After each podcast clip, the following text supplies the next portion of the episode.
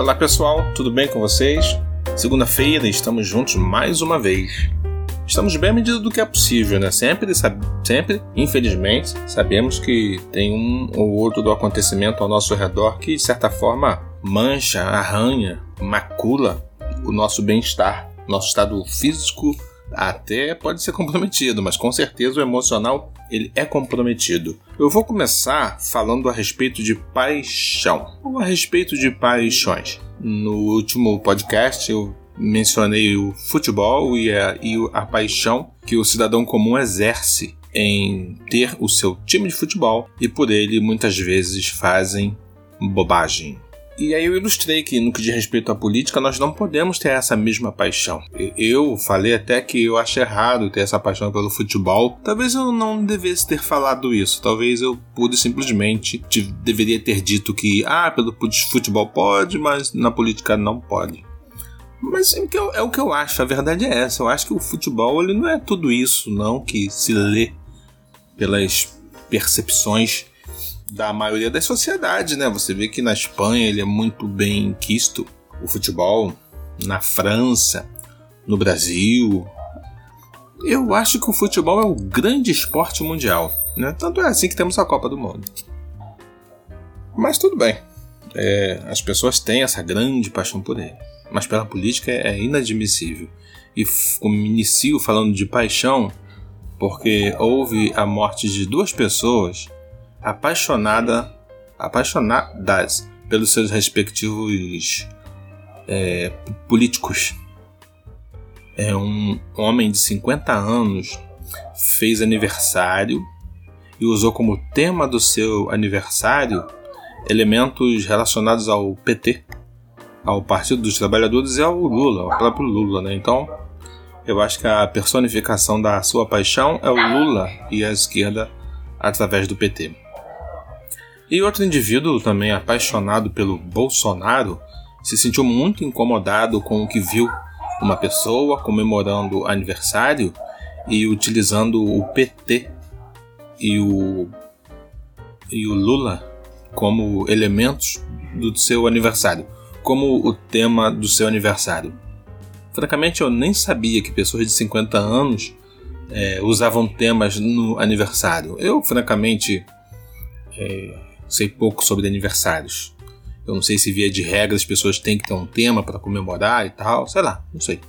Mas o tema do, do cidadão em questão era a personificação política do PT, que é o Lula.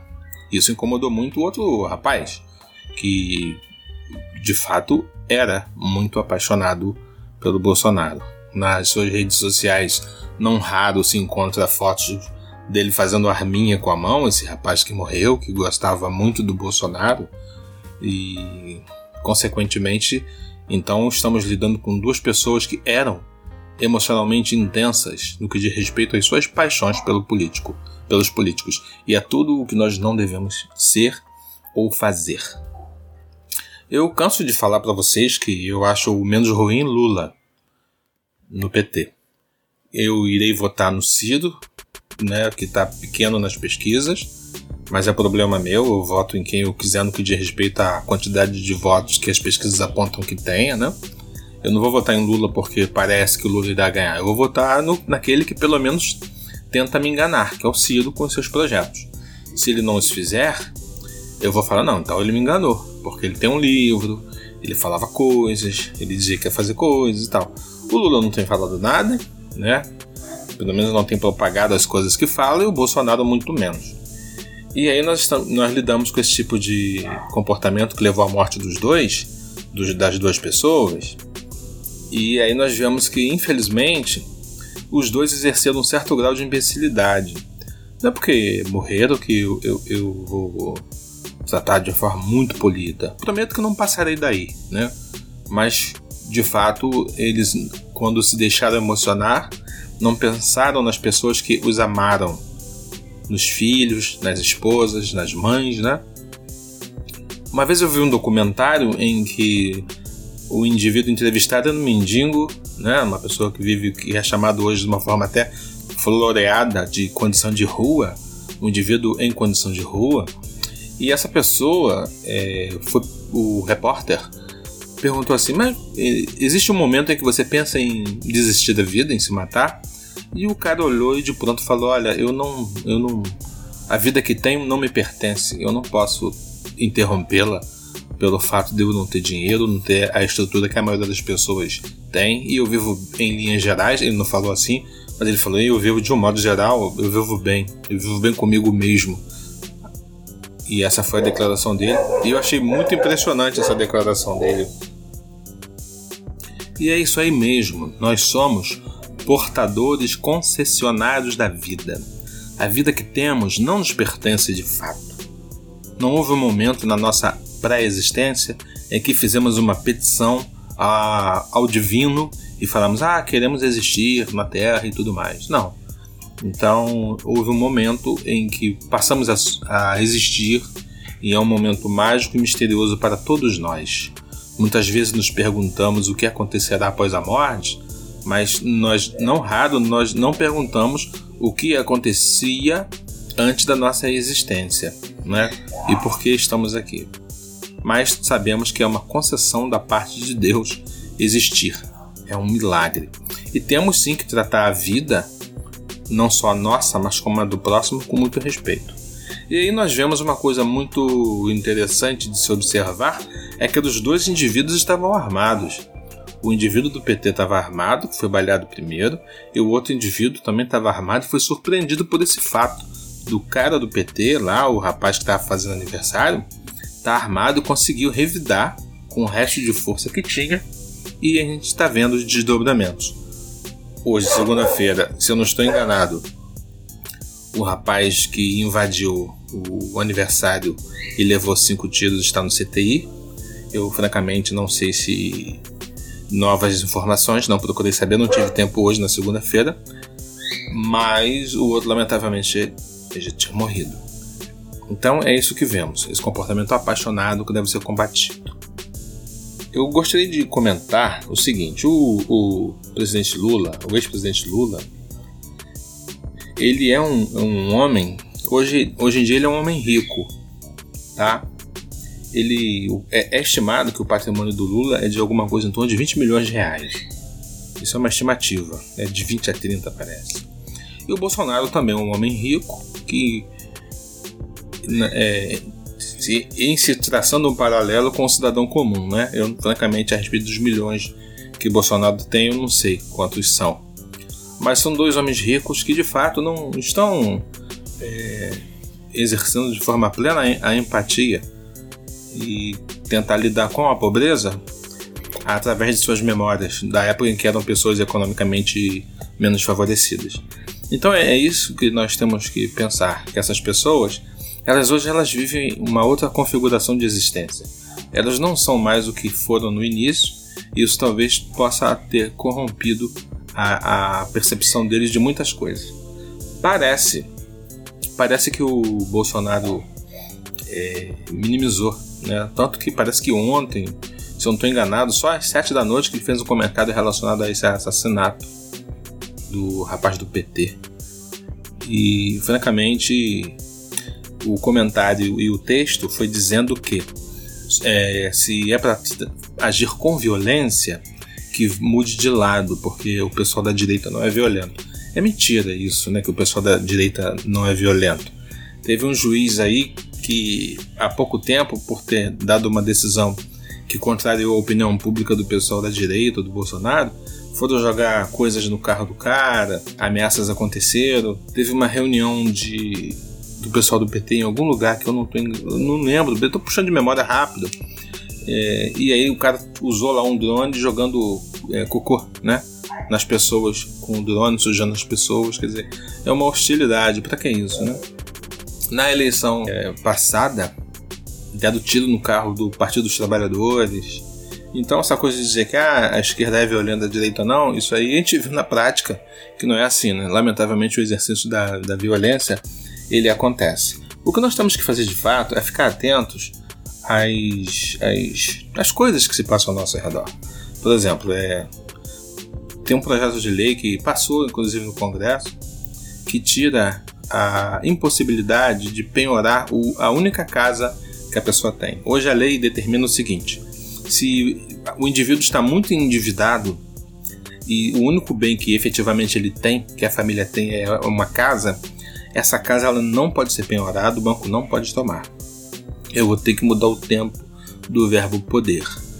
Poderia, não poderia, agora pode. Né? Parece que a regra mudou, né?